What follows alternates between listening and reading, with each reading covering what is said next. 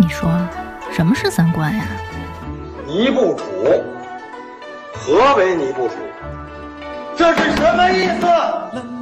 我我我得查清楚，我要查清楚。三观不破不立，这怎么行啊？我可是黄花大闺女啊！那我们的三观是对是错呀？对呀，怎么不对呢？你不给我面子，我可真的要发飙了！三观正，就是三观正好和我们一样呗。这些害群之马，不学无术。欢迎收听《一九八三毁三观》。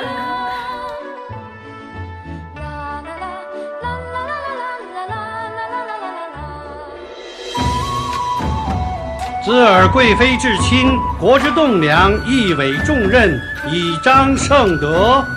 册封贵妃大姐杨玉玲为韩国夫人，八姐杨玉秀为秦国夫人，均从二品。三姐杨玉瑶为国国夫人，任贵妃堂兄杨昭为金吾兵曹参军，从四品。各建府地安置。钦此，唐天宝四年九月，臣等领旨谢恩，祝皇帝陛下万岁万万岁！都起来吧，起来吧，都是一家人嘛！啊！哈哈哈哈哈！预备，一备齐什么呀？一备齐！大家好，我是阎摩罗。大家好，我是王粗俗。今天我们这俩话筒跟那王皇后被武则天给泡在浴缸里一样，那是酒缸好吗？但是那个是抹黑武则天，别瞎跑题，快点，我们进入正题。我们这期是凑数的一期，对，又凑数，我们就为了这月还想双更，但也不知道是不是真正能实现。对，反正我们一凑数吧，我们就讲历史，又拿历史凑数，我靠！哎证明我们这个是板凳深度很厚的一个节目，都能拿历史凑数。最近我看那个女王泡面，我看的真是如火如茶，如火如茶。对，哔哩哔哩上的女王泡面，嗯，我们要给这个博主打个扣。那天王老师跟我说，你知道吗？有一说《红楼梦》的博主 说的那叫一个猎奇，说的那叫一个莫名其妙。对，关键是他自己还都能圆上。吴氏石头记，嗯，就是传说中的有一本，一个小姑娘叫叫什么丽丽，何丽丽，说她奶奶当时是在战场上救助过一名解放军战士，解放军战士曾经给他奶奶一本全本《红楼梦》，说他根据小时候的记忆，把这全本《红楼梦》以及前面的朱批什么的都给抄下来了。但是呢，他文笔极为不好，他在网上更的是凭着他记忆写的，所以说他只能用他的文学修养来完成这套《红楼梦》。就是好多人觉得这《红楼梦》特别鬼畜，但是后来细一想呢，跟之前那判词联系又非常紧密。但是我们又怀疑他是不是就是依据那个判词，然后倒推这个剧情。对呀，你先开枪后画靶子，我也会，真是的。我觉得高鹗就是胡写，高鹗就是我根本不管判词。刘心武阴谋论嘛，不是刘心武更莫名其妙。他不是说林黛玉是跳河死的，然后为什么？因为林黛玉不是写美人赞写了五个美人嘛，写了西施，西施就是跳河死，所以林黛玉就是跳河死。莫名 其妙。刘心武属于愣推型的，但是这倒推吧。我觉得有点太鬼畜了。嗯，他说贾元春上战场这段，我真的有点接受不了。就是王熙凤还魂，这我还可以理解，因为毕竟这个《红楼梦》本来就是闹妖剧。这个林黛玉守家也还凑合，薛宝钗改嫁这块就有点胡闹了。薛宝钗改嫁贾雨村，然后他说的还颇为有一番道理。他写的探春的最后的婚姻结尾，我觉得那块儿还挺合理的。反正大家可以去哔哩上看看女王泡面，我觉得就是当一家之言，看着挺解闷儿的。咱们今天不是要说三观看展吗？为什么上来说《红楼梦》历史吗？就随便瞎胡扯两句。但是现在国家博物馆现在有一个《红楼梦》大展。对，我今天看新闻里说了，我还有点想看。嗯，国家博物馆这展现在我还没看呢，但是我觉得看了一下展讯，应该是一个挺好的展，因为它有好多家历史单位献出了自己的文物，嗯，正好可以结合这个鬼畜版的《红楼梦》无忌石头记呃无事石头记可以看看。《吴氏石头记》里边说元春为什么能上战场，说里边写的因为是鬼画将军林四娘守家 上战场杀敌。按他这思路，应该是林黛玉上场杀敌啊。原文里头写的贾宝玉当时是想给晴雯写悼词，然后结果被贾政叫走了。叫走之后，他写那个鬼画将军那首诗，写完之后他回来又写的芙蓉女儿来。晴雯不是也是暗示的是林黛玉的命运吗？对啊，她是黛玉的影子杀手嘛，不是？对，所以应该林黛玉 上场跟敌人敌军 PK。但是我觉得，反正根据林黛玉结合她后来又说的那个五个美人赞，嗯、就是她写的那几个，我不是那天跟你说了吗？她写那几个美人，没有一个是跟正差有一个圆满结局的，哦、然后还都不是殉情，就是死的特别惨。嗯，所以我觉得她写鬼画将军应该是说的林黛玉。对啊，然后他那几个美人说就是林黛玉最后的下场，因为他不是说整个《红楼梦》里所有人都是 flag 狂魔，就是只要他一开始念诗，就他念的那首诗就是他的命运。对，要不然就是他媳妇儿的命运。就是反正大家去看吧，女王泡面，女王泡面就是大家认为的女王的女王，泡面的泡面，就是这四个字、嗯。对，这我们就不讲了，人家说挺好的，大家去看看就行。而且人家对武则天的阐述就是与我们不谋而合，呃、对,对,对, 对吧？我们不是说了吗？徐茂公疯狂站队，李世绩这个家伙，哼，一哼口哼可还行。他不是说林黛玉上阵杀敌，是说可能是他为了贾宝玉，或者是他为了贾家做出了一个牺牲，嫁给了别人，那只能叫另嫁他人。不能叫改嫁哈，啊、然后然后你的分析是对对，我的分析，嫁人的当天还泪结束，然后自杀身亡，我认为的林黛玉的结局。哦，太狗血了，可能曹雪芹不会这么写，不行，我的水平比曹雪芹差远了，哦、我还以为你想说比他高多了，哇塞，那我可比不了，一位古人，所以我们今天说了这么多《红楼梦》，我们未来《西游记》准备接档的一个一部奇书就是《金瓶梅》，根本不挨着。其实你说《金瓶梅》吧，它据说是在《红楼梦》之前和另外三本并称为明朝四大奇书，但是它是一个被小黄片段耽误了的名著嘛，不是说？呃，《金瓶梅》主要的问题是絮絮叨叨，可能是 太家长里短了。主要是可能大家发现这里边隐喻还是没有《西游记》跟《红楼梦》强，《水浒》和《三国》这个就是打打打，也不能这么说，哦、人家肯定也有一部分隐喻，只是这两本我研究的没有《西游记》那么透。透彻，那不是说三国一上来就是名字号全给你报出来，没有什么暗线。对，上来就把我全名都说了。对，贾雨村字什么号什么、嗯、你也不知道，你得好好看。对，我觉得薛宝钗不太可能改嫁，是因为她上来判词不就是写的薛宝钗跟林黛玉？嗯，她说可叹停机德，堪怜永续才。嗯、停机德说不就是岳阳子他媳妇儿？岳阳子出去读书，读一半吧就不想读了，就回家了。后来他媳妇儿正在织布，看见她老公回来，就直接把织布机上的那个布的经线就给剪断了。哦，然后就说你看。你学一半儿，你就跟这个布织了一半，然后把它剪断，相当于一事无成嘛，对吧？哦，然后说林黛玉是堪怜永续才，说的是谢道韫，嗯嗯，是吧？然后谢道韫就是晚年为了守家，然后牺牲了自己，嗯，然后结果最后这老寡妇活得还不错，老寡妇可还行？哎呀，他就这么一说嘛。对他原来写过永续诗，所以他说堪怜永续才，所以我觉得这俩人的结局其实是跟宝钗跟黛玉的结局肯定有千丝万缕的联系。可是他们写那永续诗的时候是大家一起写的呀，每个人都写了呀。但是他这里头是一人一句的时候，前半句说的是宝钗，嗯、他是判词嘛，然后永续才他说的就是林黛玉。反正我觉得从头到尾《红楼梦》对宝钗是肯定的，不太可能把宝钗写这么狠毒。那个《吴氏石头记》里感觉宝钗就是一超级大恶魔，你知道吗？就是本书第一大 boss 是薛宝钗，感觉就是薛宝钗黑写的同人，说那个辱骂薛宝钗为了勾引贾雨村，还特意找了一个 秋千在这穿，对，关于荡秋千，荡秋千还穿了一个露着大膀子的衣裳。嗯、但是他们说这也有可能是他凭记忆去写的时候没分清那个肩膀和那就是所谓膀子。但是我觉得荡秋千有点太过分了，太莫名其妙了。薛宝钗要是想改嫁，她有一万种方法，她、嗯、至于弄一秋千吗？潘金莲都直接拿插杆打西门庆，他比潘金莲还狠，弄一秋千，不太可思议，嗯,嗯，不可思议。反正他那版我有点觉得诡异，因为判词里头你看说的是可叹，其实他还挺肯定宝钗的这个行为的，嗯，他没说可恨或者可怜。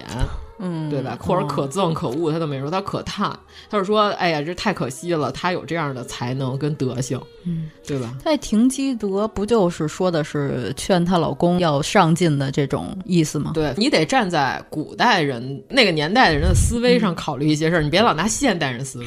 对。就是他那里写贾宝玉老驳斥薛宝钗，但是并不代表曹雪芹就肯定他这个行为。嗯，他只是为了人设写了这么一个人，你不能他说所有的人我写出来这人我都是肯定的。嗯嗯嗯，他还写贾环了呢。他吴氏里边说的是贾环后来回去为了抢夺家产，把贾政给杀了，把他爸给杀了，这也有点莫名其妙。反正他说乔景那块倒是有可能，嗯，他因为乔景判词不就是狠救奸凶嘛，嗯、把他给卖了，然后就刘姥姥把他从窑子里赎出来了，嗯、这个倒是有可能。这也跟原来推测剧情也出入不大，反正高鹗那版就算了。嗯，他真的不在乎前面的判词啊、嗯！我们真的要好好快进入主题，不要再说《红楼梦》啊，不要再说《红楼梦》了。对对，最近的剧《大明风华》，我看了两眼，我有点看不下去。关键它有一个最大的问题是什么？它是说我们这是一个严肃的历史证据，它的宣发是这样宣的，嗯、然后结果一打开，发现是一个胡同戏。昨天还在群里说呢，我说整个剧充满了一种东宫娘娘烙大饼、西宫娘娘切大葱的个人气质。哎、天哪！那如果她演的是皇后的话，皇上是吴秀波演的吗？我老觉得她跟吴秀波 就是一套的，是朱亚文。哦，嗯，不是说之前说朱亚文长里长气嘛，他不是演朱瞻基嘛？朱棣不是说当时其实他没看上他那儿子，嗯、看上的是朱瞻基，然后就说这几个儿子我都不是很满意，但是这皇太孙儿不错，所以他就传位张大民同志。梁冠华老师饰演的，嗯、对，那个倒也合适。他著名台词儿嘛，他跟朱棣说：“说你儿子不如我儿子。”再跟朱瞻基说：“你爸爸不如我爸爸。”哎呀，真是太不错，人生完美。嗯、那要有张大民老师，那真的是胡同戏了。对对，张大民老在里边就不是，我就觉得这编剧有点太不生活了，你知道吗？我就是他告诉说什么呢？这个汤唯演的是。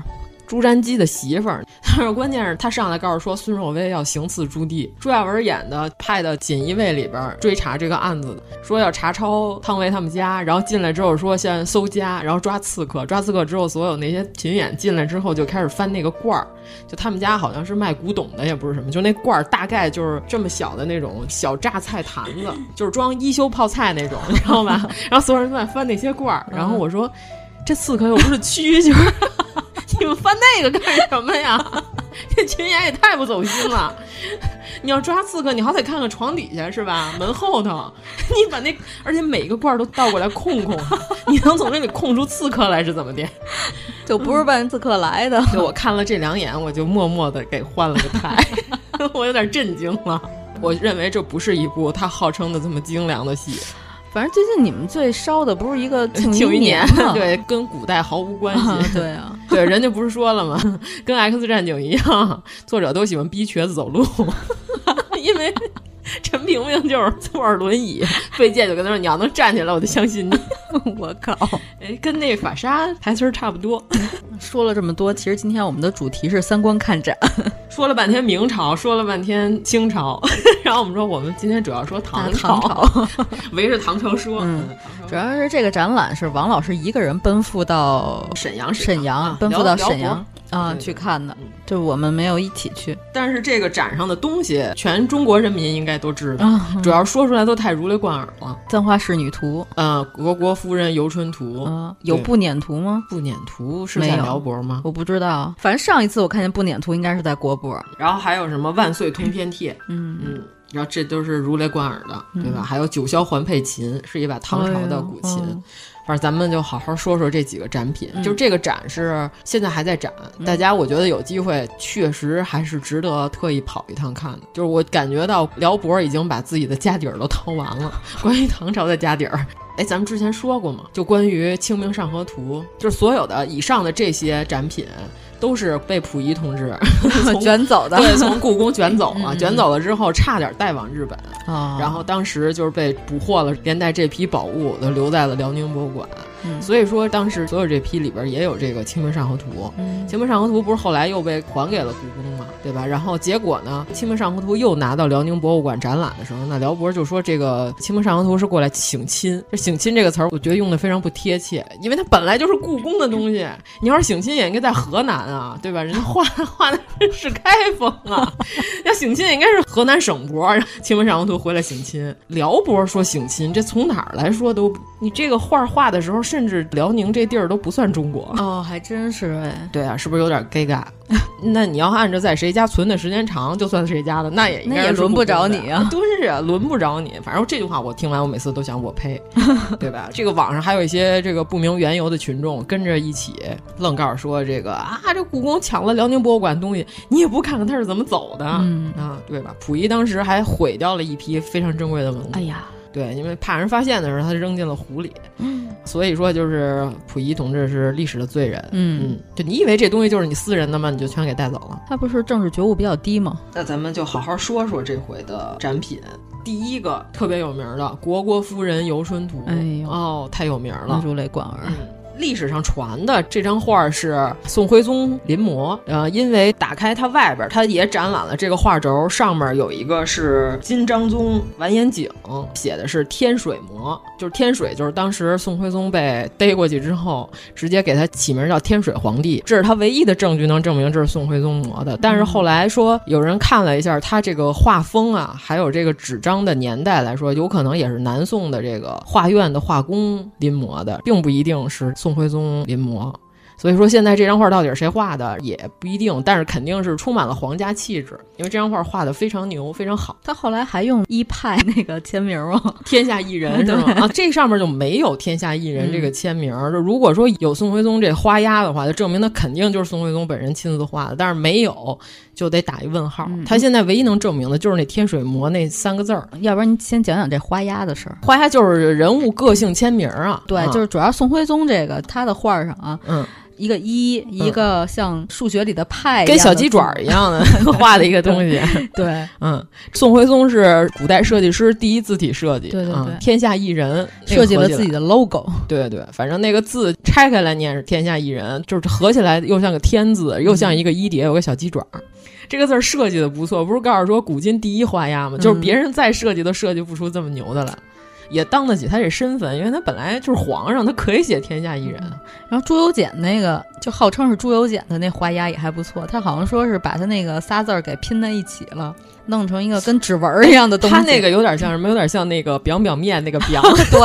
然后要不然就是现在好多春联写招财进宝，招财对，就那意思，嗯、就好多字儿拼在一起。对他那有点物质堆砌。啊，还是宋徽宗那个高级一点，啊、对对因为笔画少。嗯，嗯反正被我评为小鸡爪，还是最喜欢还是朱耷那个八大山人那个，特别像一表情包，特别囧、嗯，就是俩眼睛从中间对着对折俩三角那种，特别像一个癸亥年的癸。那咱们就说国国夫人，先说国国夫人这人是谁，对吧？这杨玉环的姐姐。嗯，我怎么觉得武则天的姐姐也被封过国国夫人了？就是因为这个是当时封国国夫人，其实它是一个品级，嗯、这个等于说是唐代女性封品级里边已经算是最顶天儿的了，相当于后来那些什么诰命夫人啊之类的。像这个杨玉环，她有仨姐妹，《旧唐书》里写的，长曰大姨，封的是韩国夫人。我说我姥姥特别逗，我姥姥原来在我小的时候看宫斗剧。武则天的姐姐也封过韩国夫人，嗯、好然后和武则天 PK 的时候，嗯、然后我姥姥特气愤，告诉回你韩国去。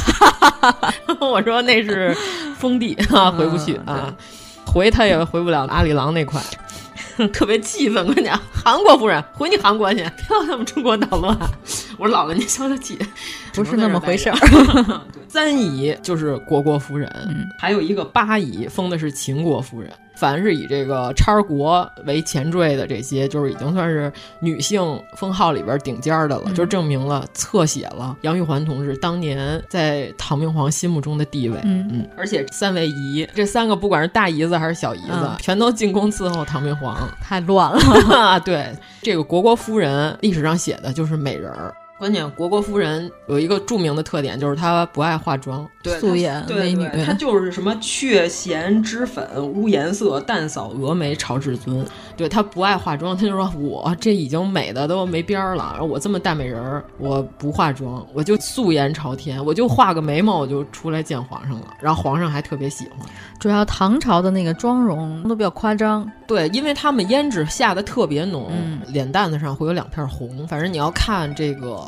现在出土的那些陶俑，有好多脸上就有两片特别红的胭脂，对，就特别像那个迎接外宾的儿童。对，然后就是号称杨贵妃当时不是挺爱出汗的吗？她用汗擦的时候，擦完之后她手绢都染红了，就贵妃的红汗。有这么一本讲这个古代呃妆面呀，还有服饰的，还有这个日用品的这么一本书，大家可以去搜一下，名字就叫《贵妃的红汗》，还挺好看，讲了为什么杨玉环一擦脸，这个小胖子擦完之后能擦这个手绢都红了，是因为他们唐朝的妆容是这么安排的，就是在这种情况，就是别人都姹紫嫣红的，国国夫人只画眉毛，这就非常那能好看吗？就是非常特别，素颜画俩峨眉，你觉得好看吗？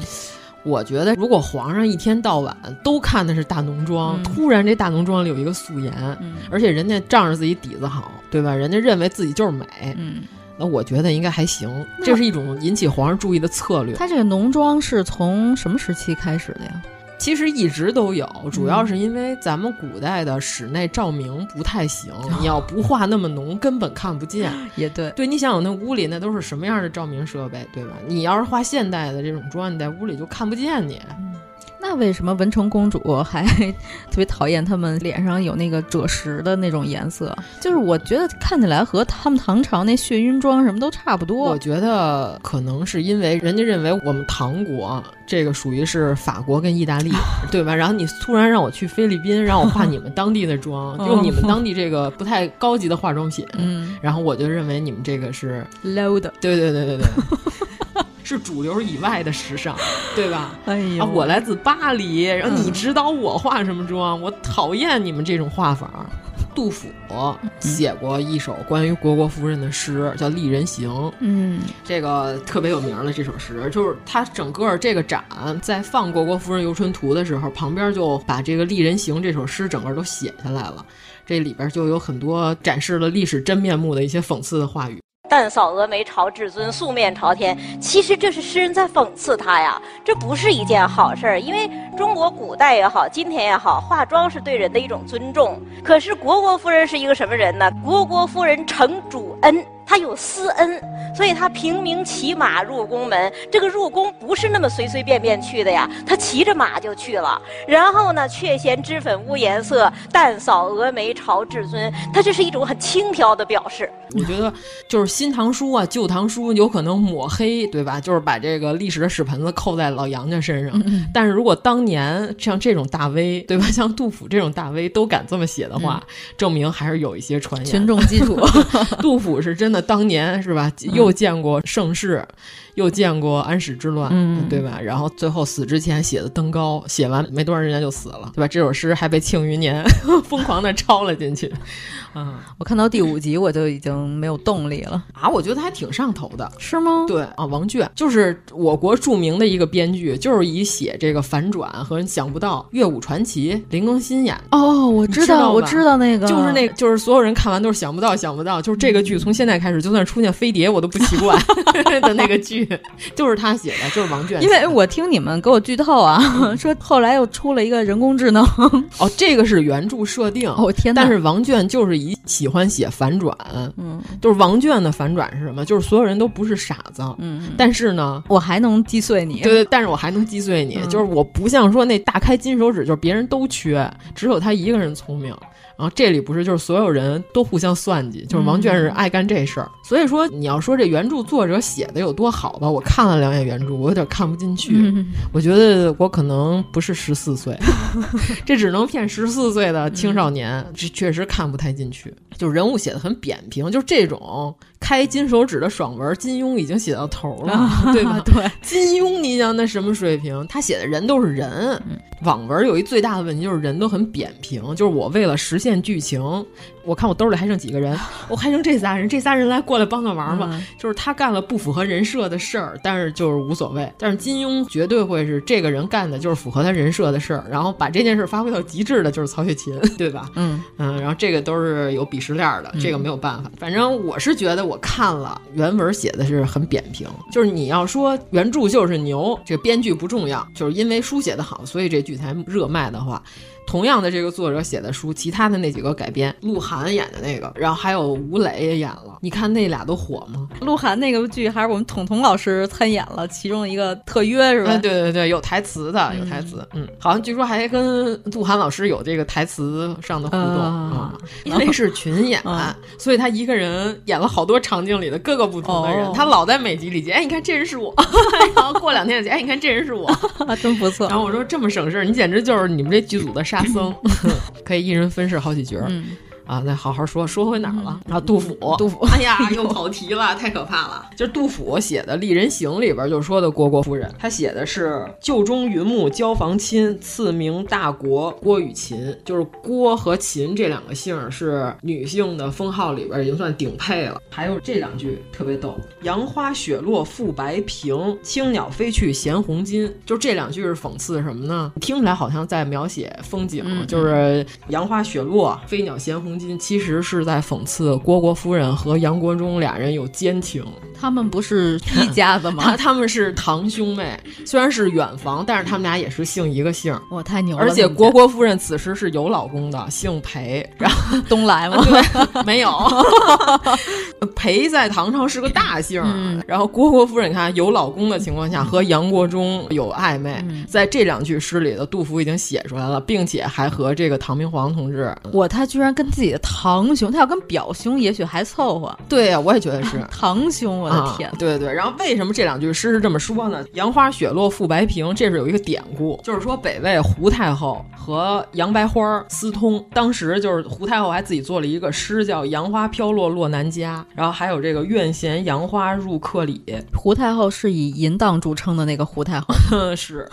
然后说是杨花入水化为浮萍，就这里边就是说的讽刺这个虢国夫人跟杨国忠你们俩人有事儿，对吧？然后水性杨花这个词儿、哦、其实也是从这里头来的。来哦，原来是这样。为什么杨花就是一个形容这个人性的一 阴暗面的一个美妙的词汇啊？就是从这里来的。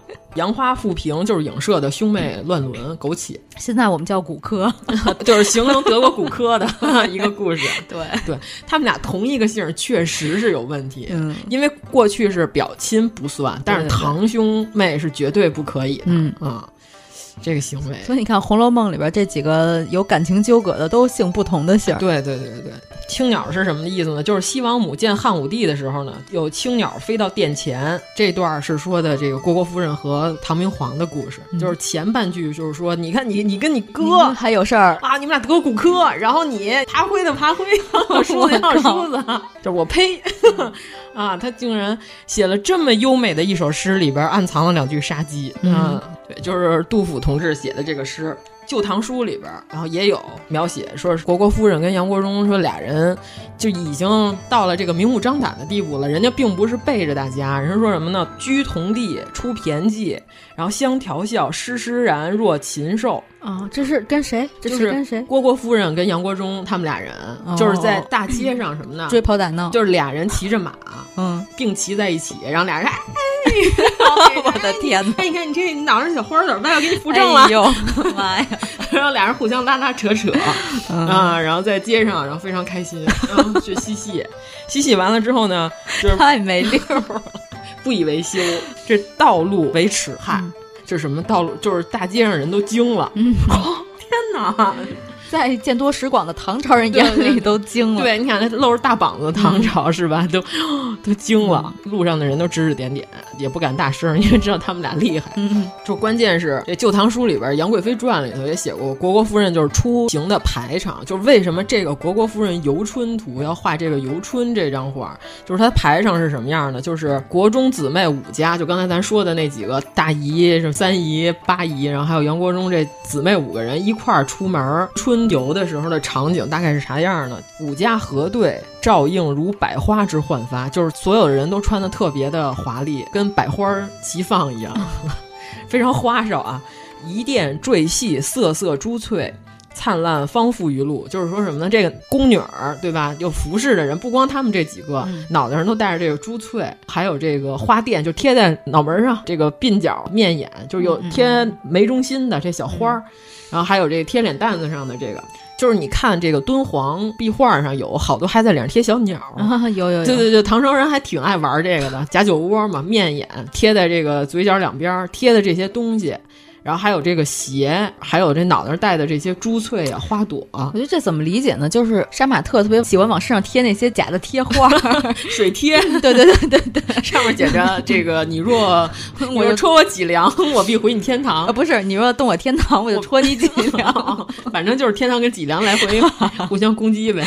对，反正就这两样。嗯就是说这些玩意儿什么呢？色色珠翠，灿烂芳肤于路，就是噼里啪啦往下掉，嗯、都把路面都给盖上了。天哪，这是一个什么样的就是有钱人的场面？我觉得他们是不是为了显示自己有钱，还找人专门撒这些玩意儿？那不就是小猪演的那个叫什么来？雇了四个仙女给撒花，对，差不多。空虚公子，空虚公子，对，往过走的时候，还有横店四美给他撒这些花朵，对对对啊。还跟他吵架，对对对，就是你想啊，这张画画的就是这样的一个情景、嗯、啊，对吧？这脑袋上的珠翠都往地上掉，对吧？路面都给盖住了啊。那咱们就好好说这张画了。嗯，就这张画，就现在大家可以，如果手边有手机的话，你可以搜一下、啊，可以搜一下《国国夫人游春图》这张画。现在目前为止有一个到今天都没有定论的问题，嗯、就是这张画虽然叫《国国夫人游春图》，但是这张画上谁是国国夫人 到目前都没有定论啊。这张画就前面你看有一个。穿男装的大姐，嗯呃，这张画上所有的人都是女性，嗯、没有男的。虽然有穿男装的，有穿这个女装的，但是国国夫人就是生前她是喜欢穿男装，并且喜欢素颜的这么一个人。哦，那看来这个性格还是比较爽朗的。对，就国国夫人为什么这么烈？唐书里边也有记载，《安史传》就是说这个马嵬坡完了之后，国国夫人就是带着她孩子，一个儿子一个女儿、嗯、往前跑，她就说我。我可不能落在这个贼人手里，对吧？就是我要落在他们手里，就被他们侮辱，这我可怎么办？就是我我是烈女，一下就自刎了。嗯，他先把俩孩子杀了，然后还有是他的大姑子，就跟他一起跑的。然后呢，那个女的也说，我也不能受辱，是你先把我杀了。然后郭夫人把这个周围人都杀了之后，在自刎的情况下呢，抹完脖子了还没死，就等于说这个还有口气儿呢。嗯、然后在这个颈部还在这儿喷血喷血的情况下呢，结果就被这帮人还给逮住了。逮住之后呢，说还还有口气儿呢，然后这个咱们先抢救一下，给他带走。这是属于重要人犯，这是老杨家的，嗯，这大家都知道他，就这不爱化妆这大姐，嗯、对吧？然后平常这么嚣张跋扈，然后关完之后呢，在狱里头必于狱中，呃，犹未立曰，就是他就问看他那人，他又说是国家乎贼乎，就是说逮我的、杀我的、追我的人到底是。反贼还是领导上要还是领导层要弄我，对吧？他问的特别明白这句话，嗯、然后结果呢，那个看监狱那大哥说什么呢？互有之，哦、两拨人都有。哦，国国夫人听完这句，不就是胡歌吗？哎呀，天哪！南方车站，嗯，对，可怕。哎呦，还真是，警察、黑社会都追他，啊、最后穷途末路了。嗯、然后国国夫人听完了这句话之后，脖子上的这个血也流的差不多了，嗯、死在了狱里。这个就是她的最后的下场。但是也证明她是个烈女、烈性大姐。嗯、就是我抹脖子，我死了，我冒血疼死我，我也不能落在别人手里。嗯嗯，这是她的人生的最后 一趴。哎，我觉得太逗了，还问到底谁要弄啊，死得死个明白。对。嗯回答也非常好，互有之 都有。那咱就说这张画吧。对，那天你刚看完的时候也给我讲了好多，后来咱们还产生了很多质疑。对对对，就是这张画吧，嗯、前面这个妇女同志她驾的这个马、嗯、是非常华丽的，然后到中段的时候呢，有几位美丽的侍女或者是贵族妇女，嗯、穿着这个漂亮的披帛的这个衣裳，也坐在几匹马上，嗯、然后后边呢是一个大嫂抱着一个小姑娘。嗯，坐在这个在这几匹里的就是唯二华丽的马上，嗯、然后周围还有几个侍女。因为这个抱孩子的人，他骑的这匹马和前面打头的这个大姐骑的这匹马是唯二的两匹，这个鬃毛的部分就剪成了呃，这叫什么？三花马。三呃，嗯、剪成了圆形的这个马。对对，就是三花马。就李白有首诗叫《五花马，千金裘》嘛。啊、对对对但是五花马到目前为止，唐朝出土的文物或者文献记载，除了李白这首吹牛逼的诗里边之外呢，没有任何的图像跟这个实物的记载。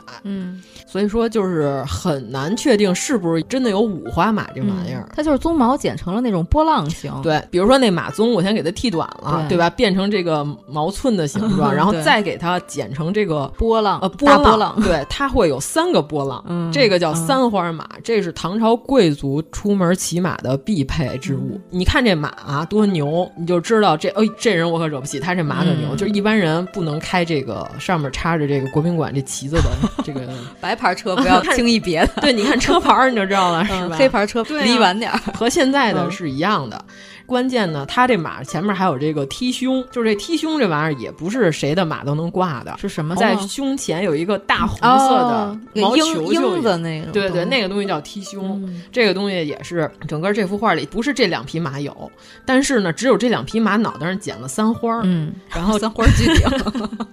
说到这个五花马、千金裘这首诗非常牛，但是我们一直唾弃的这个范增画国画的这位范增先生，画过五花马，他把这马给画成了一大花马哦。他呢就因为什么按照那个三花猫那么画，啊、文化水平呢就是较低。你要是说这个你是书画文人，你好歹你知道啥叫五花马？他画了一个花马，在上面题了一首“五花马，千金裘 ”，哎呀，这张画废了，卖不出去。我跟你说，非常没有文化，就是文盲之画。范增老师的绘画，嗯。哎呦，你就想起昨天我看那个二饼八万 什么东西啊？电影吗？不是，也是哔哩上一特别火的。他们俩以这个鬼畜食材为出名，然后这二饼二师傅老说自己是人中拽个凤，人中龙凤。然后他最近买了一二胡，他每次都拉一段，拉一段之后告诉我给大家拉一首名曲，叫《赛驴》，就是他拉的跟驴叫一样。确实是赛驴，和范增老师这张五花马。异曲同工。对 对对，范增老师这张画也是一拍即合，赛驴，好赛驴，赛驴。法语，嗯，非常可怕。然后还有这个马的杖泥，就是所谓的杖泥，就是马鞍子底下它会铺下面那个，就是相当于咱现在自行车这挡泥板儿，哦你知道吧？就是你骑的时候不会把这个裙子或者裤子弄脏，嗯，不会像于谦演的老师。就是下边的这个垂下来的这个东西叫做杖泥啊，这个玩意儿也是头一匹马和最后一匹是最最华丽的，嗯，所以就是有人就猜这两匹马上必定有一个是国国夫人。本人。啊，对，然后呢，但是呢后边这一批呢。这个上面是一个大姐抱着孩子，这大姐穿的特别素，她抱着这个小姑娘呢，就有人猜这可能是国国夫娘、国国夫人的闺女，娘，国国夫娘可还行，国国夫人的闺女。因为贵族不可能自己抱孩子，嗯、这都跌面儿，肯定得是保姆带着，嗯、是吧？嗯，这个月嫂抱着。如果说她是她闺女，因为她后边周围的这几个侍女儿还都是呈这个拱卫的这个趋势，就看着这匹马。有一个侍女是回头看着这个马，嗯、等于她的视线落在这个抱孩子这马上；还有俩呢，就是在旁边扭着头看，等于说这张画看起来好像 C 位其实是这个嗯妇女这个孩子，嗯。但是呢，这个打头这个它又很华丽，反正就是没有定论，就是不好说这个画里到底谁是虢国夫人。嗯，但是比较能够确定的就是这两匹马上应该是大概率是有一个是虢国夫人，嗯、就是大概率有可能是前面穿男装的那个大姐，但是她很潇洒。但是大家的视线就是又又产生了疑惑。嗯，但是这构图因为它是个宋代仿的画嘛，那个卷轴，嗯，不像现在咱把这画一展开、嗯、一起看。如果它全展开一起看呢，那你就觉得哦，C 位应该是后边这个，因为它是这个画的黄金分割点什么。嗯、但是咱中国画不讲究黄金分割点，嗯、咱们咱们好序，咱们看卷轴是右手卷，左手展，对对对吧？你是这么看的，嗯、你看的时候这张画，那第一个出现的肯定，我觉得是不是最重要的应该是虢国夫人。真是不好说。真是不好说，因为又加上他这个性格特点，嗯，就是让人也猜想说前面这穿男装的会不会是他？啊、对，反正你要搁现在来说，这可能是一个解放派的女性主义。但是他跟堂哥这段，我觉得确实令人费解啊，这个不太提倡，这是容易近亲结婚，这个容易产生畸形的孩子，这个不太好。我虽然都是从优生优育的角度上讲，说的跟表亲之间就没事儿似的。就关键你想，这个按说杨国忠应该是不丑，他们唐朝我觉得多多少少都有点外族血统，都有点小混血。不丑是因为他们家这几个大姐都这么好看，哦、也是这个家族基因遗传，我觉得杨国忠应该是不丑，应该是。帅的，但历史上是不是没有什么文献就是描述他的相貌啊？这个咱没查，嗯、就是我觉得应该肯定有。你像这几位大名人都有，至少应该比贾雨村长得差不多了，肯定不难看。嗯，对，反正这个《国国夫人游春图》，咱们这算说的差不多了。嗯，嗯这张画在这个展上占了一个巨大的篇幅。看这个展的话，可以好好看看这张画，嗯，非常不错。嗯嗯，那说下一个《簪花》，《簪花仕女图》。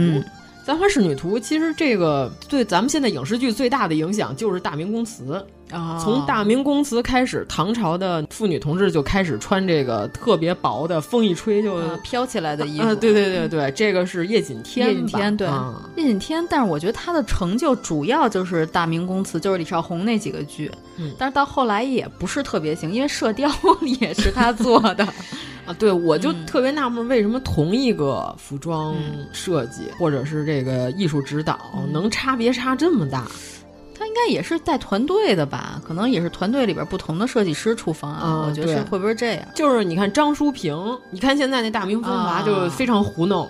最大的问题他是什么呀？他把这个明早期和明中期弄混了。嗯，但是《新龙门客栈》就徐克那版的。嗯徐克和程晓东还有李慧民导演三个人合力导的那版的《新龙门客栈》，那个也是张淑平艺术设计，没有问题啊。那个简直是我到目前为止看到了关于明朝还原最好的了。哦、嗯，它里边还有官服，对吧？对，主要的问题就是明朝的官帽是没有帽正的哦，因为不需要这玩意儿。嗯、因为清朝的那个是前后，它是一个圈儿的，他怕找不着头，他才有帽正。啊、明朝的官服，你看所有那些容像，啊、就是所谓的这个元璋，对对对对对，就是说的跟特熟似的。家里供祖宗用的那些，嗯、就是在祠堂里挂的那些玩意儿，就是凡是不是后世仿的啊，嗯、都没有帽正，嗯、就是帽子中间的那个，甭管是翠的 还是玉的 都没有，因为他不需要那玩意儿，人家有正反，对吧？你就这么说吧，你会在棒球帽上加帽正吗？那年是 Nike 还是哪个牌出的那个？啊，那没有文化，SB 绿帽子。你想那棒球帽吧，嗯、它有帽檐儿，嗯、对，你为什么它上面加帽正呢？帽正，哎、你说咱们要出一款棒球帽，然后上面镶一宝石，怎么样？买不起，宝石太贵了，嗯，对吧？然后还有这个，现在网上好多人就说《大明风华》里边还有朱元璋那张这个、呃、廖凡容像图，长得像和廖凡一样的这个，对对对对。最可怕的就是这个电视剧里还还原了朱元璋，他那应该是后期的，对吧？对对对，画就是给他粘的假的，哦、跟我就是说这怎么跟海一天老师核辐射了似的，就是长得倍儿像海一天老师，还有点离奇，反正就是有点怪 吓人。我觉得他要真演这个，我觉得找那个许大茂演就行。而且吓人，你知道吗？细说就是说，有人说这个朱元璋同志人生的这个龙象和常人不一样。嗯呃，但是我们根据史实，咱那天还在三群里说过呢，所有的目前关于朱元璋长成那样的那个 图，没有一张画的明智的服装是对的哦，就是全是瞎画的。嗯、你看这服装就是假的，就是你你要是能拿出真的是有一张衣服画的一点错没有的，嗯、这个那我就信，就是有可能朱元璋把自己美化了。你要能站起来，我就信。对啊，逼瘸子走路，逼不是骂人的话，不是脏话，对，是逼迫。所有的关于朱元璋的明朝这几个皇帝所有人的画像，现在你在网上都能看见。呃，这个都具体的文物实物，你就看明早期的皇上是穿的啥样的。这个有一个叫乌纱翼扇冠，咱不是之前说过吗？皇上死了之后才有陪葬戴的是那个金丝翼扇冠，就是他活着的时候戴的是黑色的帽子。那个乌纱翼扇冠现在这大明风华里都是不对的，因为什么呢？因为现在只有万历皇帝的那个坟出土了，对吧？把他那个乌纱衣衫冠拿出来，上面有两条金龙。嗯其实那个是从明穆宗开始有的，因为他是一个明朝最有名的，就是以这个财迷为为这个个人风采的一个皇上。嗯、到他那块儿，明朝确实中兴了，因为他喜欢攒钱。对他喜欢，难得难得，对有有点像这个《霍比特人》里的这个四毛哥这个 龙一样，趴在钱上我就开心，秀秀。在他之前，你看所有的皇帝的头上这乌纱衣衫冠都没有那两条金龙戏珠，所以说现在这个剧里头这个帽子也是错的。嗯、反正这个粉丝瞎吹尬吹吧，嗯、就是说，哎呀，这个还原大明就跟大明没什么关系，而且这个 皇上里边穿的这个内里的这个衣服，你看这领子，呃，秋衣，嗯，你可以这么说，高领秋。啊，是红色的大领子。你看，一直到朱瞻基都是红的。嗯，对，好到朱祁镇和朱祁钰都是红的。哎，朱祁镇的时候好像已经改了。就是再往前，这个内里的这个高领秋衣这颜色，所有网上这些畸形朱元璋 也都是白色的，是吗？没有画对的，就是换啥领的都有。还有这个超魏晋南北朝时期的这个衣服，反正他认为这画古，我就得仿一下。啊、对，嗯，就是你能明显的看出来，这人他不了解明朝前期服饰的这个形制，嗯、我就乱画，或者我就拿张古画，就看着够古，我就抄一下。所以我认为这个网上有时候这个清朝丑化朱元璋这个理论倒是有可能，极有可能。或者是大家都喜欢看这些火车站小报，什么？猎奇这块，对对对，写明史，我得画一个这个。然后大家就看，哎呦，原来大明皇上长这样。对，反正你要是能拿出一张衣服一点都没画错的古画了，那还有的讨论。嗯当然，你要从这旁证上讲，就都是错的啊。咱们为什么在说簪花仕女图说了这么多呢？朱元璋，朱元璋又没簪过花，啊、是因为好多人就拿这个簪花仕女图的这衣服来。还原唐朝的电视影视剧作品，嗯嗯嗯、其实呢，这张画是不是真的是唐朝，到现在还没有争议，有争议。沈从文沈老就说说这个发饰以及这个穿着，非常是像这五代，嗯呃，但是五代已经不是唐朝了，嗯、对吧？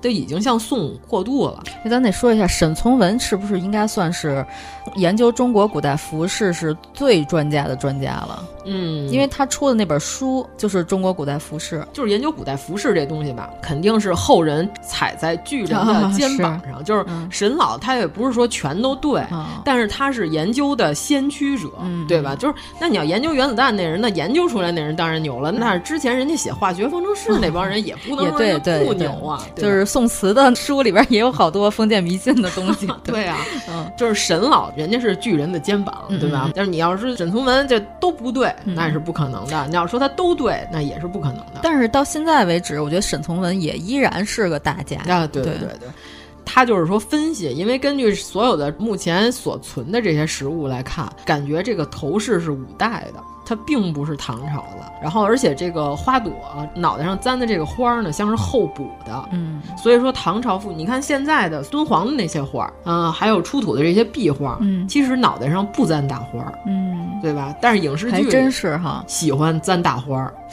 就是我们好像真的在敦煌的那些画里，嗯、咱们有见过什么大花的妇女吗？嗯、就是那些供养人里边有簪大花的只有小花朵啊，对吧？或者是脑袋上插的这个扁方啊，就是花钿啊，嗯、就是它贴在头发上的，但是没有这大朵牡丹和大朵荷花，我插在头顶正中间一个巨大，都没有一零年那个《红楼梦》那花大。对，杨二车那嘛，对对对对，并不是这样的。到目前为止没有，但是你要说这个没出土不代表没有这个理论呢。到目前为止，它确实没有这个实物证明。所以说这个花呢，也有人怀疑是宋朝的再往后的人补画的。嗯啊，因为宋朝的人喜欢在头上簪花，不管男的女的都喜欢簪花。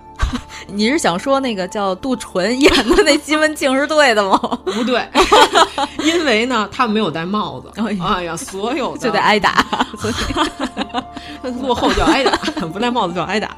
所有的汉族，不管是宋朝还是唐朝，如果你把头发露出来，这是一个非常失礼的事情，哦、对吧？雷佳音老师不也说过吗？他就相当于光着屁股在长安街上跑，长安街 在长安的街面上跑，简称长安街。太好了，圆回来了，还是井刮风。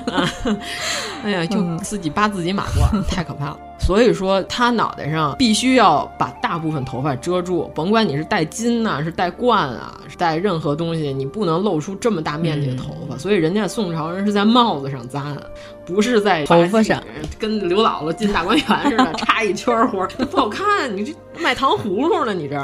一零年那版刘姥姥插完花以后就特别融入到大家，因为每个人脑袋上都一圈花啊。刘姥姥那跟吉利服似的，可能要缩圈，吃鸡，哦、穿的那个谁都看不见你那吉利服。刘姥姥弄完之后趴在地上，大家找不着刘姥姥，隐身衣。嗯，刘姥姥你在哪儿？因为那天你给我看了一下，就是在这个展上、嗯、有这个簪花仕女图的，就拆解的图。对，然后最牛最牛的就是什么呢？簪花仕女图，大家发现它原来并非一张整图，对，它并不是一个人画了一些美女在这个一整张纸上。这个我也是看了这个展，我才知道，以前都不知道啊。嗯、我这个增长了见闻。嗯它是拼贴出来的，嗯，它有可能原来是一个唐代屏风，哦，甚至有可能是什么呢？这几个人都不是这同一张画里的，嗯、对吧？他把它列下，这儿嘎一块，那儿嘎一块，我拼出来的。这个现场有一个拼贴的，这个当时重新装裱，发现了这个裂纹，把它拼完之后呢，有的地方不就缺笔了吗？还给补了笔，对对对对。然后所以说这张画，大唐第一广告界 设计大奖，对对对对，是平面设计这块年会背板。尤其是他脑袋上那两朵簪那大花的那两位侍女，嗯、这大花上面也有这个非常清晰的，就是拼贴的后补的笔记，对极有可能这个都不是一套的。嗯，这张画就是你要说唐朝女的就是这么穿，呃，这个不能作为实证。嗯嗯。第一，它是有可能是后仿的，呃，有可能是原来有样，然后我们就在它上面修改了，嗯，甚至有可能是古代或者是什么之类，我仿古，嗯、我画一个古代仕女，那这个形象一样不一样，就差好多了。对对对，嗯，因为今天学工笔画的人也会去画古代仕女，对，跟古代一点关系都没有。对，是的，对，他肯定会加入画家自己的审美，对对，嗯、就是完全一模一样，能反映当时时代的。一般情况下就是什么呢？就是行乐图，或者像什么《韩熙载夜宴图》这种。我要表现一个实事儿，《韩熙载夜宴图》不是之前火了一阵儿吗？对吧？嗯、对，或者是墓室壁画，嗯，那我就画生前的事儿，那我肯定不能瞎画。而且就是当时画的，嗯，反正最最反映史实的，一般都是什么什么叉叉宗行乐图。啊，对，这个是最反映史实的，嗯、就是新闻报道片儿，就皇上出去玩儿，说嗯我我得留一张大合影啊，给我捏一张吧。最多的可能就是乾隆还是康熙的，就是那个手脖的那个超级长的那张行乐图。啊、对，然后明朝的行乐图最多的皇上就是朱瞻基，就是现在朱亚文演的这位皇帝，就是大家可以去看一下。呃，朱瞻基就是又打猎，又在这个宫里头元宵节愉快的过年。哎，朱亚文清明节要是去十三陵，是不是也不用花钱？哦、对他也不用，他也姓朱。哦天哪！哎呀，天天作之合啊，真是可怕，就该他演。反正你就看这朱瞻基出去玩呢，人家戴的这个帽子，从元朝，嗯。有过过渡，嗯、然后到现在就是看起来有点像这个所谓的达子帽。然后网上就关于这个汉服原教旨主义这帮人，我就很烦他们。他、说、你看这个，这肯定是假的。我跟你说，这戴这帽子肯定是后来清朝人给补的。原来这帽子不长这样。它中间经历过一个元朝这么长的时间，服装上肯定是有要进化，民族大融合之间的互相影响，对呀、啊，不可能。一点儿外族都不沾，就是这个汉服原教旨主义这种人，我就认为他们这个又狭隘又傻就没有文化，主要是没有文化。我特别烦这帮人，就是这种人还以名粉居多、嗯、啊，名粉对吧？想要与大明一起去了的这种，那去啊，你去啊，你去啊，真是、嗯、不拦你走。嗯真是景山那个补栽的老歪脖子树还在，你去挂自挂东南枝去，你你增加明朝风味了。万岁通天帖，嗯嗯，哎呀，这个太有名了，王氏一门的朋友圈往来 都集中在这里。因为现在关于王羲之的真迹《快雪时晴帖》，说那几个字是王羲之写的，但是也没有确切的定论，只是乾隆在上面写神，对，改了大章，嗯。这个是没有定论。你上回说乾隆盖了一张挡上好几个字儿，那是哪个呀？万岁通天帖，就是这个。咱还没说到呢啊。然后还有一个是上虞帖，上虞帖在这个上海上博上海博物馆。这些都不能确定。但是《万岁通天帖》已经是最最逼近于王羲之原作的，因为是用这个双钩。他先是按照这个当时这轮廓的字给勾了，勾完之后给填上了。嗯，填上之后，那就是基本上已经是百分之九十的还原度了吧？那你要是一双勾的，那肯定不是原作呀。但是它肯定是最接近。它是摹，所以说这个是最接近王羲之，你就能知道王羲之到底写字是啥样的。呃，会稽山 对吧？永和九年这再见没有，对吧？兰亭序那是真没有啊，剩下都是临摹他的。你要说临摹，就照。照着他的写，笔意一模一样，就非常有限。但是这个双钩，嗯，在填上，这个就非常接近了，就是纯拓复印，相当于叫什么？国宝什么？呃，就那个呃，中央台的那个节目。嗯，我知道那个。对，还介绍过这个，这是就是辽博的馆长选送的展品。我要是辽博的馆长，我也带着宝贝上这节目，我让大家都知道这是我们辽博的。以后要是被国博改漏走，我也好个说法。不是，当时就是说这个王氏一门家门不幸，然后有一个喜欢拍马屁的孙子，对，就是凤阁侍郎王方庆，他知道武则天喜欢王羲之的字。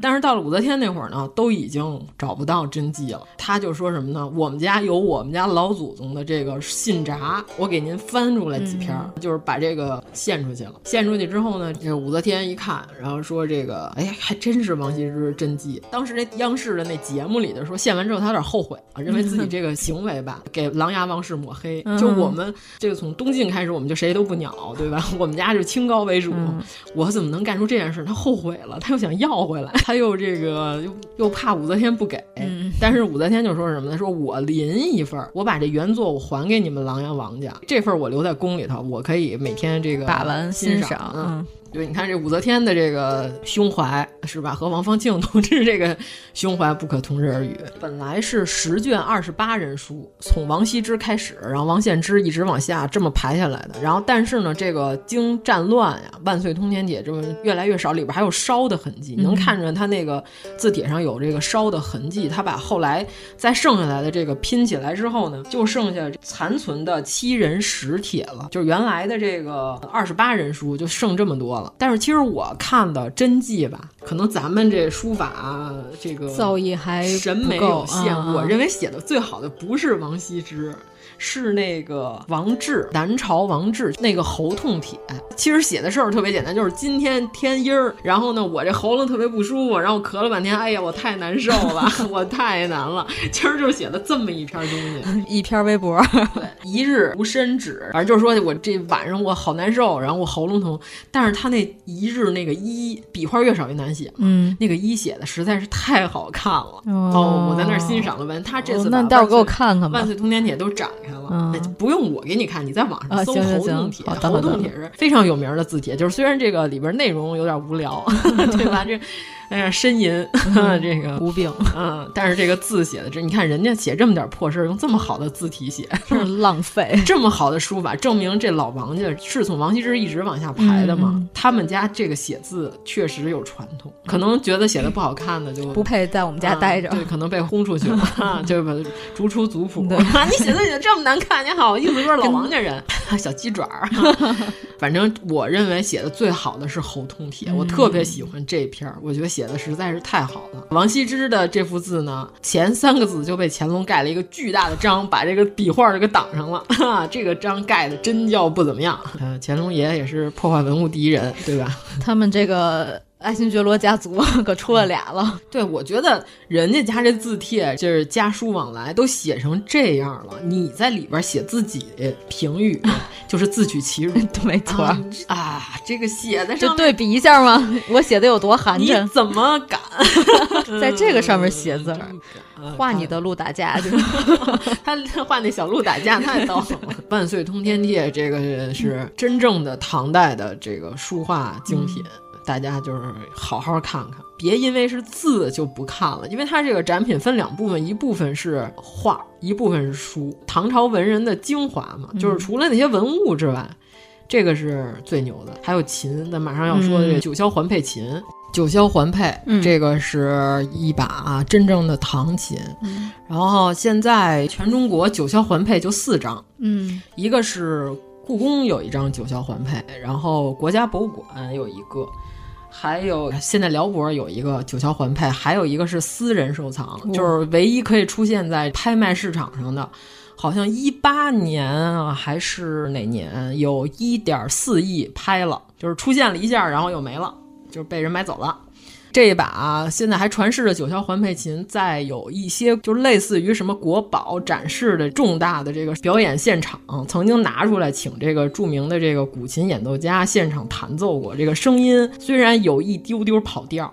它竟然这个弦还没有折啊！这个弦肯定是换的新的，但是它琴主要共鸣靠的是底下这部分，就是咱不太懂这古琴啊。但是我认为重要的不是那几根弦儿，吉他换弦还能弹，但是吉他要没有香，是不是就不能弹？不，这个弦其实在古代也挺讲究的哦，是吗？它有的是那种丝线捻成一簇，然后蘸金箔，有这样做那个弦的哦，但是可能不一定是用在这个琴上。嗯，反正就是现场弹奏，音调还可以，就部分音儿有点跑音儿。嗯，但是我觉得最牛的是什么呢？就是咱中国这古代这乐器一千三百年了，这个琴，你拿出来东西你还会弹，嗯，这个就是牛的，证明什么？所有这些文化我们没断绝，对吧？对对对，这画拿出来我还能看懂，对，上面这些人我都知道他是谁。这些中文的书法字，甭管这个草书可能有点乱七八糟啊，写的行书比较清晰。这草书的评价就是乱七八糟。草书我确实看不懂，这确实，但是自己能写，疯狂。但是自己能写，有时候太草了，自己都不认识自己写的，可能是普京。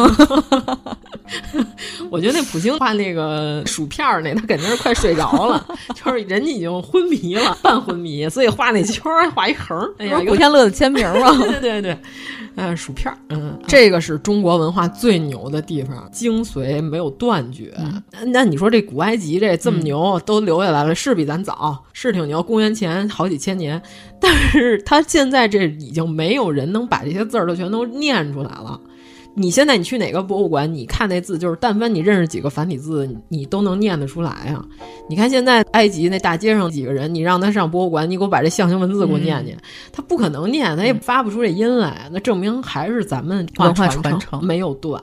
对吧？对，因为汉字就是方块，它相当于一个二维码，包含的信息多。对，所以我说咱们牛的地方是在这一块儿，你不要老是什么文化断绝呀。对，然后现在这个九霄环佩是传世的唯一的一个叫唐卓百纳琴，但是这个具体的做法是怎样的，咱还得再好好商讨一下。但是这把琴呢，就是它琴匣。装琴的这琴匣也在，然后但是这个琴匣不是唐代的了。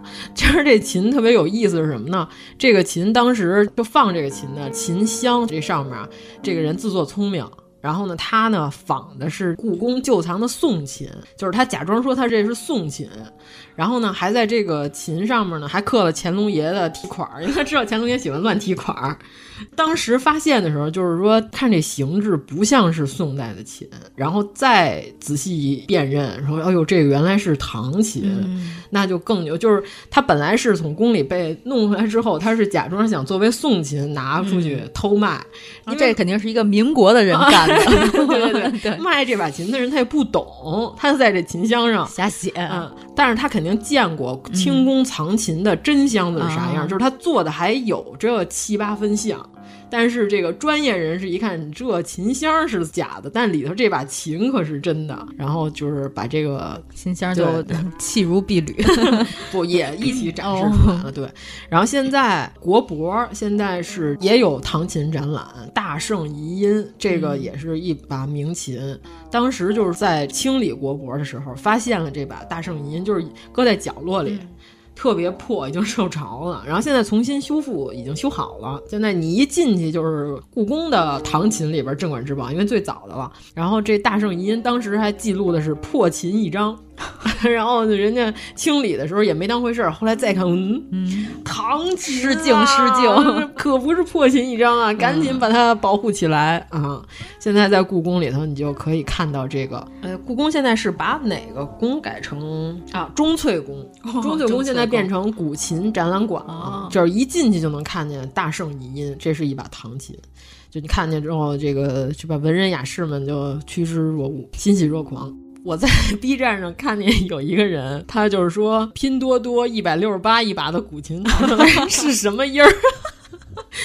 哎呀，弹的，然后关键那个弹幕特逗，好多人都问、啊、兄弟手疼吗？自残小神器。嗯，兄弟还好吗？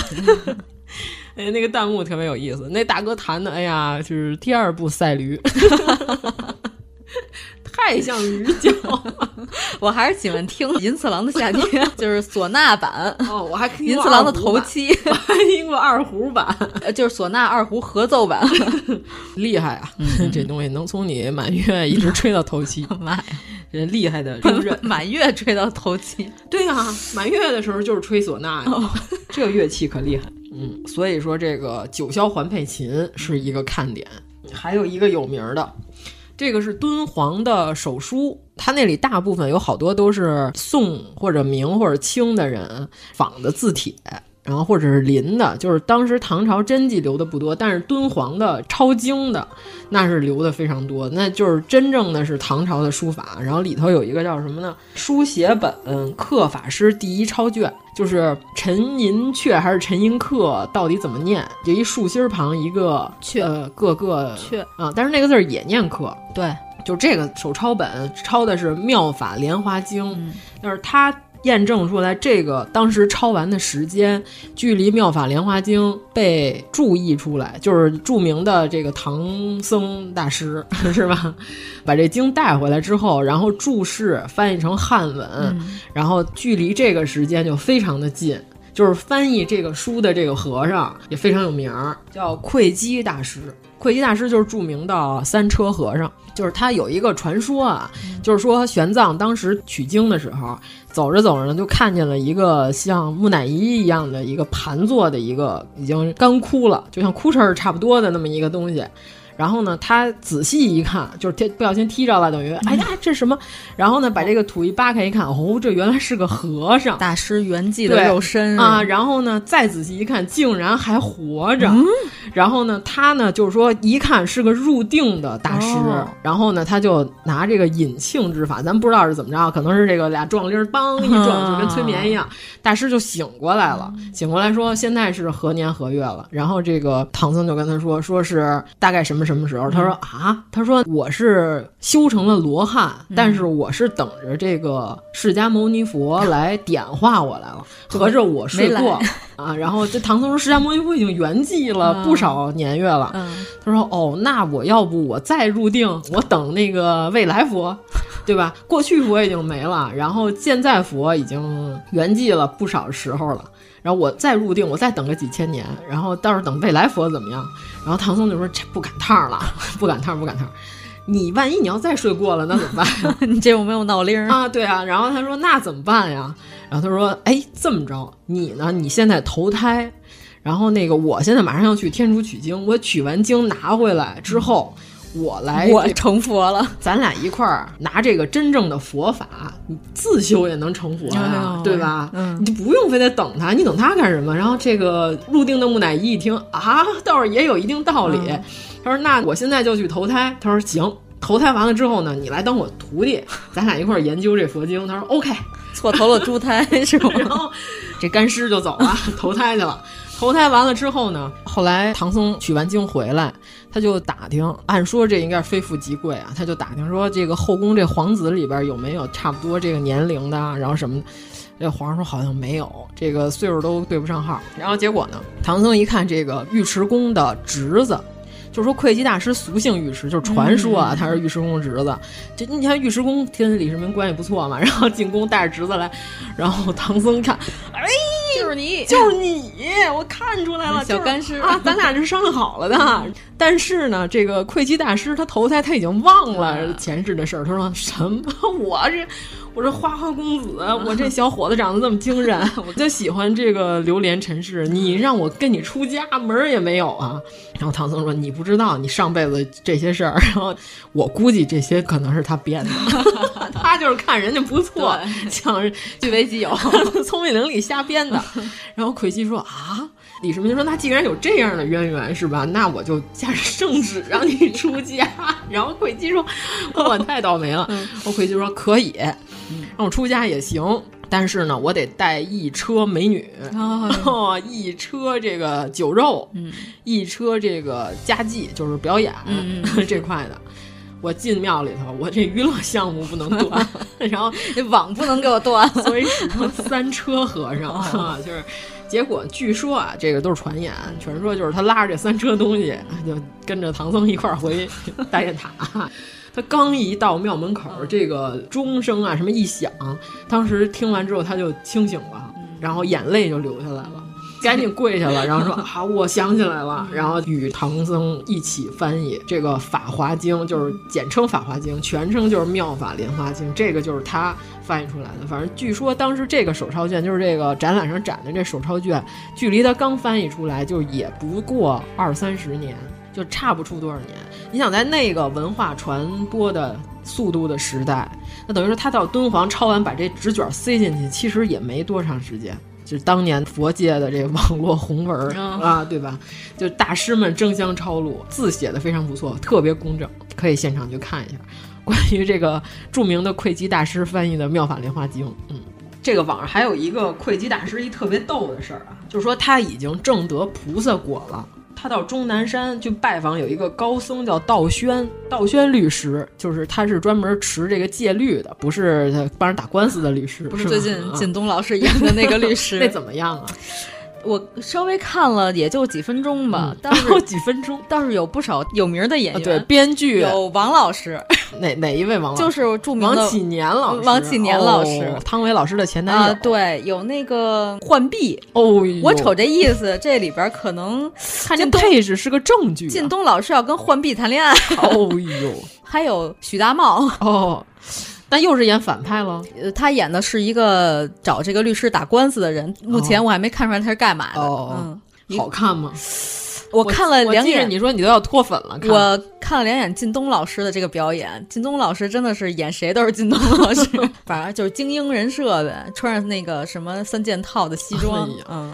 律师好像不像他演的那，不太行。嗯、就我反正看第一眼，我觉得不是太行。对对对因为前一阵不是有吗？就是杨幂告人家名誉损害案，现场有这个律师和法官进行的对话的、那个。律师不都应该是王旭律师那样？那特逗，啊、你你回头看看就知道了。就是那种就是法官每一句都质问和呵斥的，然后那律师一到关键问题的时候就结巴，然后你也不知道他到底是心虚啊，还是在辩论，跟我印象中这个口若悬河的律师差的。你就觉得这个律师就是上奇葩说都赢不了，啊、对，就是你是要主诉说他诽谤你整容是吗？到底整容没有？没没没有吧？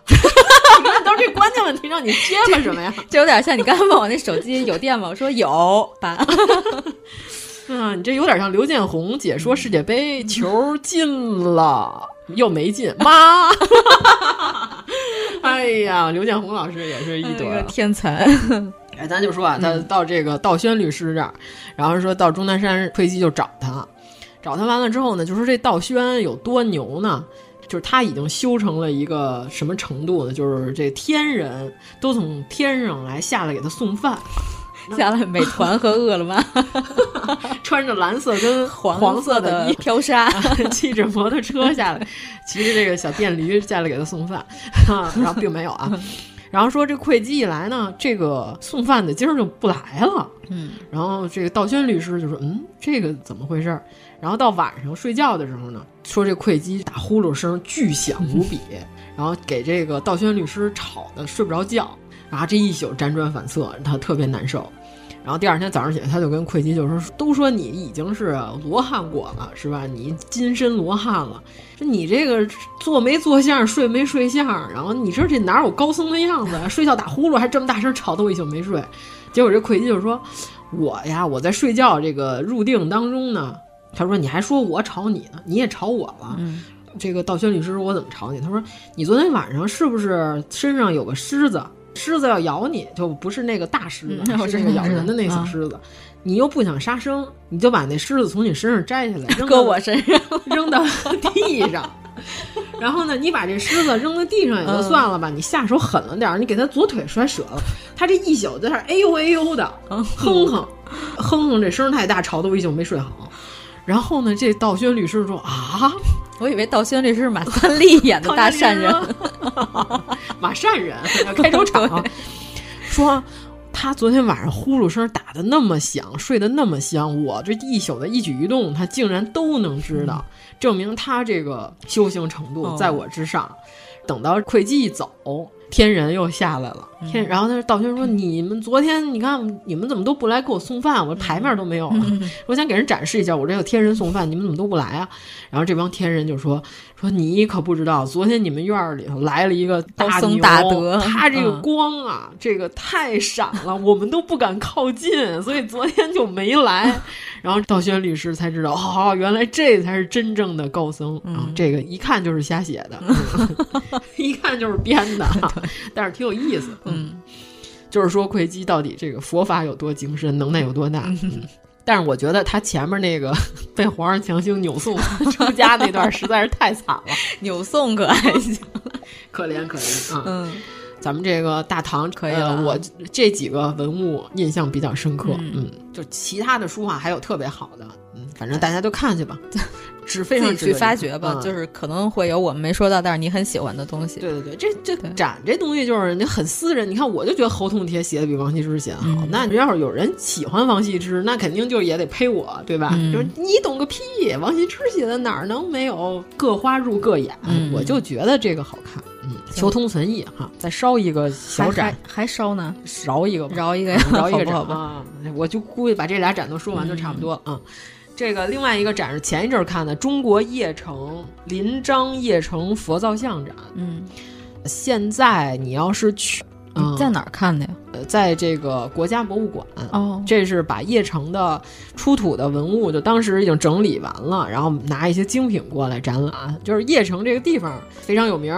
对吧？曹操当时就是在这儿建都，铜雀台就在这儿盖的。当时基本上已经毁于战乱了，这就剩个大名了。铜雀台说出来谁不知道，对吧？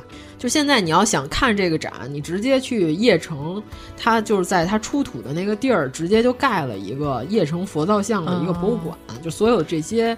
东西都在这个展厅里，都可以再次看到，是不是也相当于我们去山西看的那个？相当于它盖了一个盖儿，把发掘现场给扣起来。对对对对对对，因为它这个是窖藏，它不是出土的墓葬，它并不是，就是因为当时是灭佛。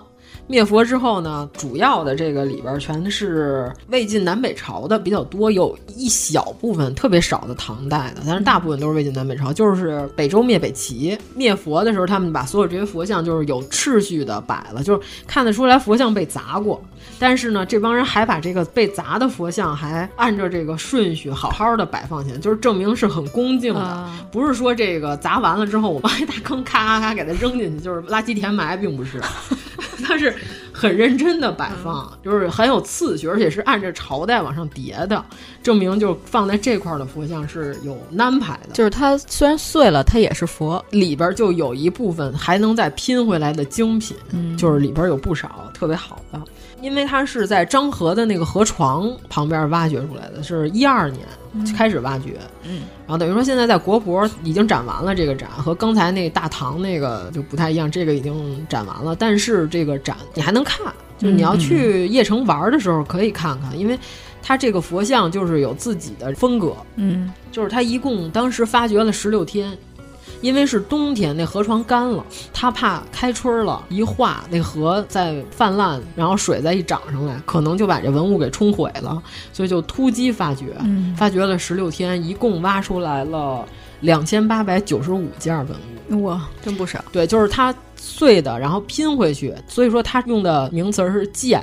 但是拼完之后，那里边有大量的特别精品的佛教的这个佛像，就是有一个典型的样式，就是魏晋南北朝那个时候有一个突出的佛传故事的主题，叫白马稳足。就是你看画面上，咱们现在看的佛龛背面的时候，可能就没有东西了。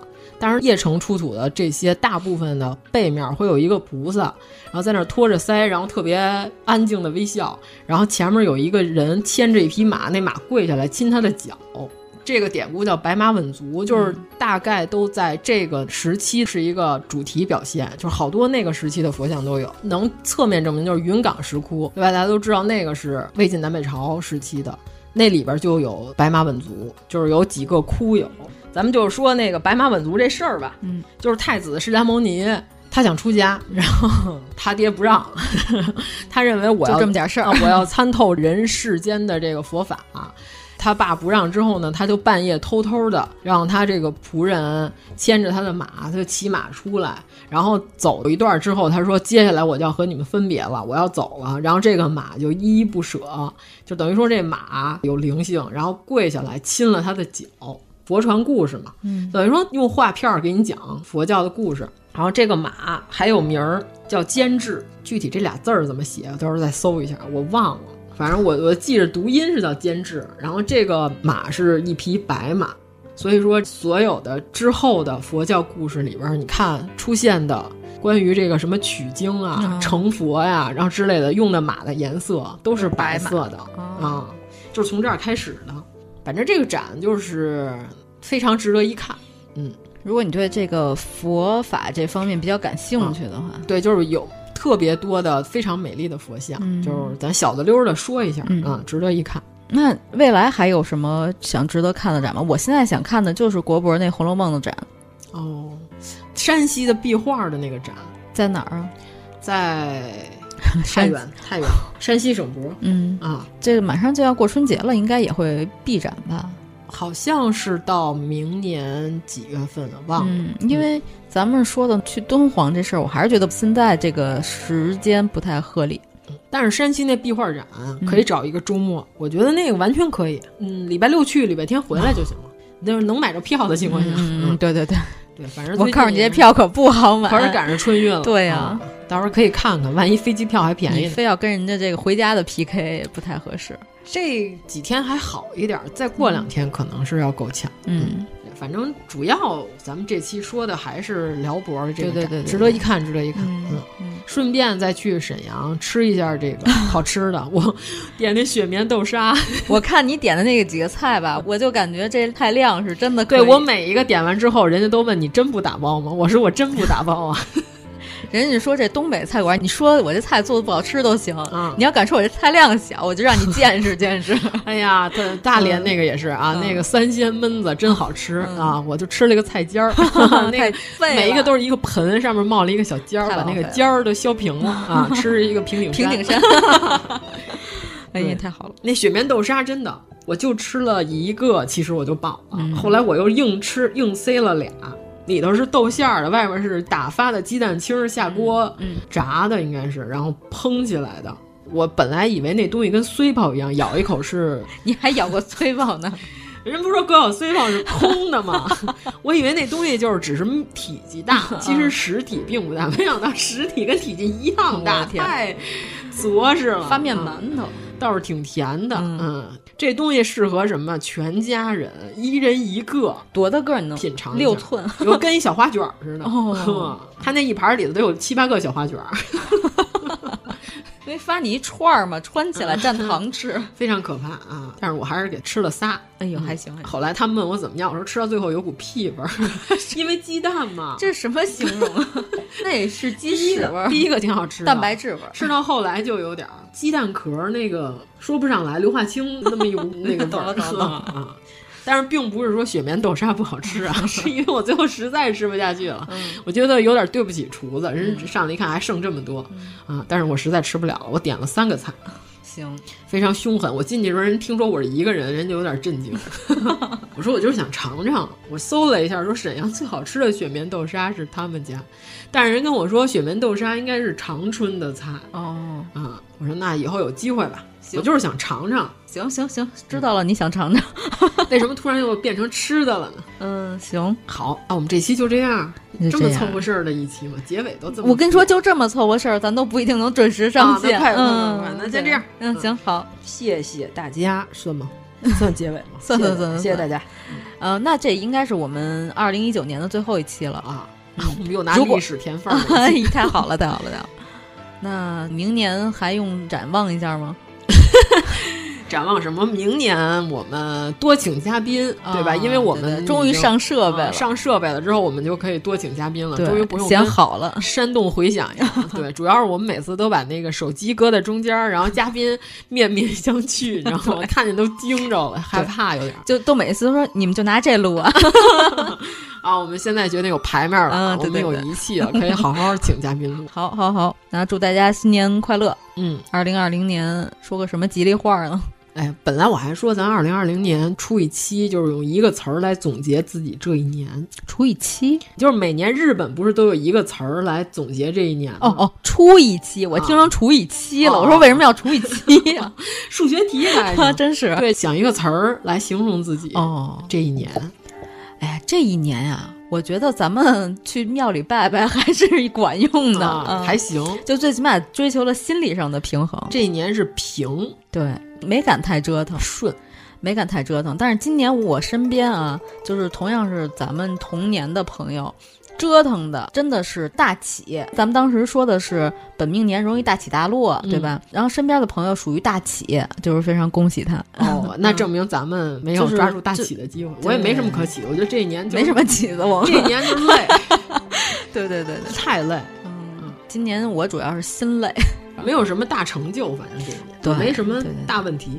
就狗狗，哎，这一年可以用狗，狗虽然是猪年，啊对对，狗这个字儿 好，这一年我狗过来了，苟且偷生，苟着过来了，嗯，挺好，挺好，挺好。哎，这个字儿不错，嗯啊，总结我们这一年，明年我们还要折腾一下吗？再说吧，直接 pass 看吧。